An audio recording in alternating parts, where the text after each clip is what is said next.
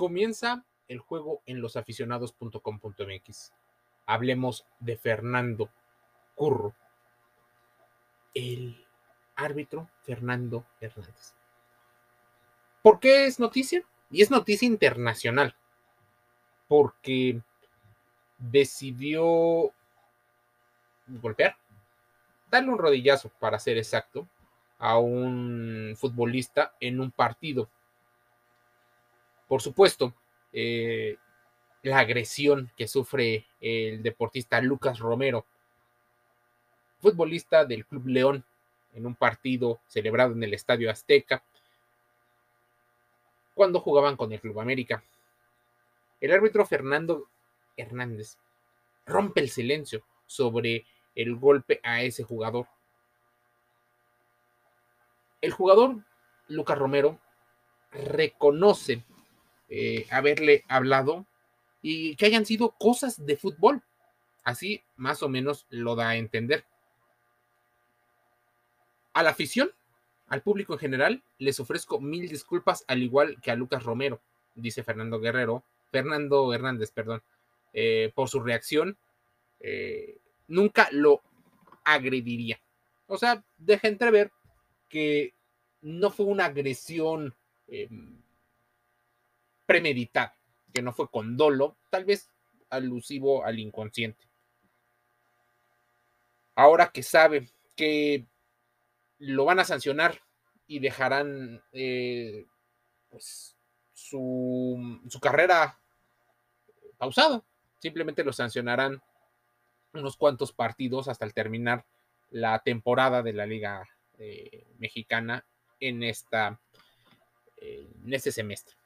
La Comisión Disciplinaria de la Liga BBVA MX o Liga MX tomará consecuencias de la mano de Fernando Archundia que es eh, el representante. Pero, por supuesto, Lucas Romero y el Club León no reconocen, aunque sí hicieron una investigación al respecto de qué es lo que le dijo. Había una especie de conato de problemas y, por supuesto, no se admite eh, qué es lo que se le dijo. Y ahí estaban involucrados eh, el jugador Dávila, seleccionado chileno. Estaban varios, varios futbolistas que pudieron escuchar perfectamente lo que decía Lucas Romero.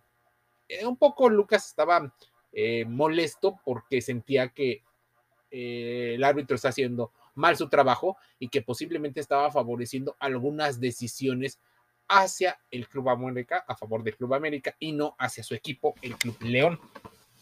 Pero el Curro Hernández es noticia. Y yo te diría que ese rodillazo, por llamarlo, puede haber sido consecuencia de lo que le dijo. No sabemos si lo insultó, si lo si le mentó la madre o se insultó a su madre, si se metió con temas muy delicados, por supuesto, el Club León y Lucas no admitirán esto. Ni siquiera los deportistas que estaban. Tal vez lo escucharemos años después en una alguna confesión de algún podcast o de algún contenido em, digital. Pero lo que me parece como un antecedente no solo es la la situación de que el árbitro agrede a un deportista, sino creo que puede ser una especie de llamado de atención y una invitación al debate de los comportamientos que tienen los deportistas hacia los árbitros. Insultarlos, cuestionarles, reclamarles, meterlos en presión para que la toma de decisiones sea a su favor pareciera un tema muy deportivo, un tema en el cual pueden influir en la psique y en las, en las carencias eh, reglamentarias de diversos deportes. El Curro Hernández es un árbitro un referee de fútbol soccer. Pero, ¿a cuántos eh, referees les han gritado y les han insultado, cuestionándoles su profesionalismo, cuestionándoles incluso su, eh, su trabajo, cuestionándoles su integridad personal y otros insultos que se dan como en el argot deportivo. Incluso algunas personas llegan a justificar que estos enojos son parte de el, temperamento y cosas que se dan muy a menudo, que la gente está muy molesta, llena de ira o tal vez enfadada por ciertas decisiones. A la historia del fútbol pasará el incidente o el accidente entre Lucas Romero y Fernando Hernández.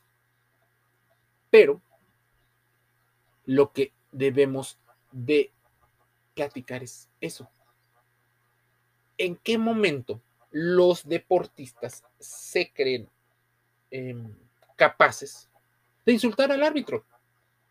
De faltarles al respeto, de no acatar las reglas y que cientos o miles o millones de aficionados vean cómo no saben respetar las reglas, cómo no tienen ese grado de resiliencia.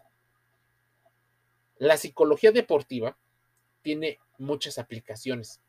Una de esas es el trabajo para reconocer y admitir, aunque te parezca injusto, la decisión de alguien que se supone está preparado. Pero no hace maravillas. La mayoría de las empresas privadas, que son los equipos de fútbol, han decidido utilizar la psicología deportiva como una especie de coaching o de arma tecnológica, en este caso un arma eh, psicobiológica, para mejorar el rendimiento y lograr triunfos, mejorar el rendimiento de la persona. Eso es. No se le enseñó herramientas de resolución de problemas a los deportistas.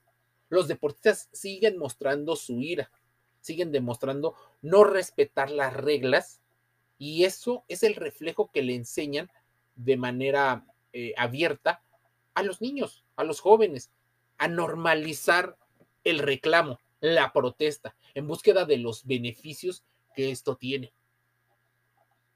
Esto es una situación peligrosa porque les estamos enseñando a que simplemente protesten, a que no hagan caso, a que en lugar de concentrar la mayor parte de su energía y fuerza en respetar y saber ser un buen ganador y un buen perdedor, en lugar de aprender eso, nos concentramos en buscar ese diferencial que el árbitro nos pueda dar.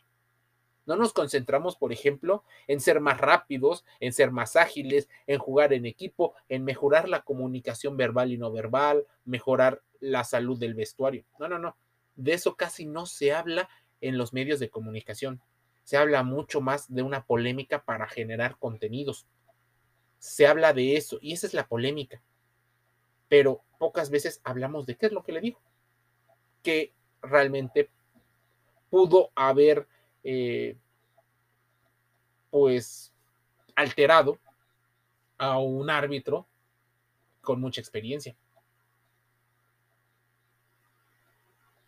Puede ser víctima y victimario, sí, pero muchas veces la forma en la que también protestan los dueños de estos equipos, que realmente son empresarios y los dueños del deporte, suelen ser tan fuertes porque se sienten perjudicados que simplemente no intervienen o no quieren que a sus deportistas se les sancione con partidos de suspensión.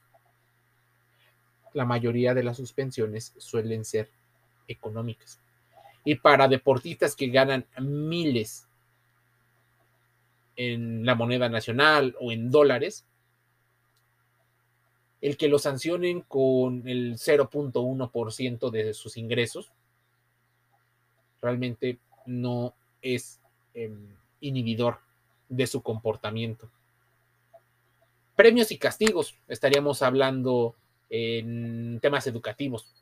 Pero una de las situaciones más importantes no es que las cámaras se alejen y que ya no televisen o que ya no transmitan estos connotamientos o estas eh, agresiones, sino más bien que haya una especie de, pacto entre los medios de comunicación donde se hable de buscar la verdad, de buscar las razones. Y esa es parte del periodismo deportivo, del real periodismo deportivo y no solo de la comentocracia.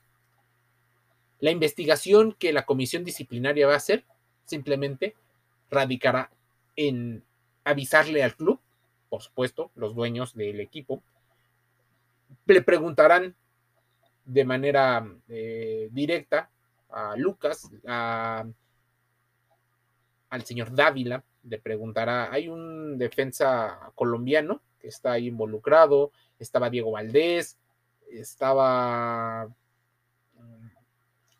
Fidel Lambriz, había varios eh, deportistas que se les van a preguntar, simplemente si todos se ponen de acuerdo, de acuerdo al departamento eh, mm, jurídico de cada equipo, dirán una versión para quedar en buenos términos. Pero es un antecedente de cómo la salud emocional de los referees también influye en los juegos, en los resultados, y cómo se debe también buscar sancionar a aquellos deportistas que sobrepasan el límite del argot o del calor de las protestas.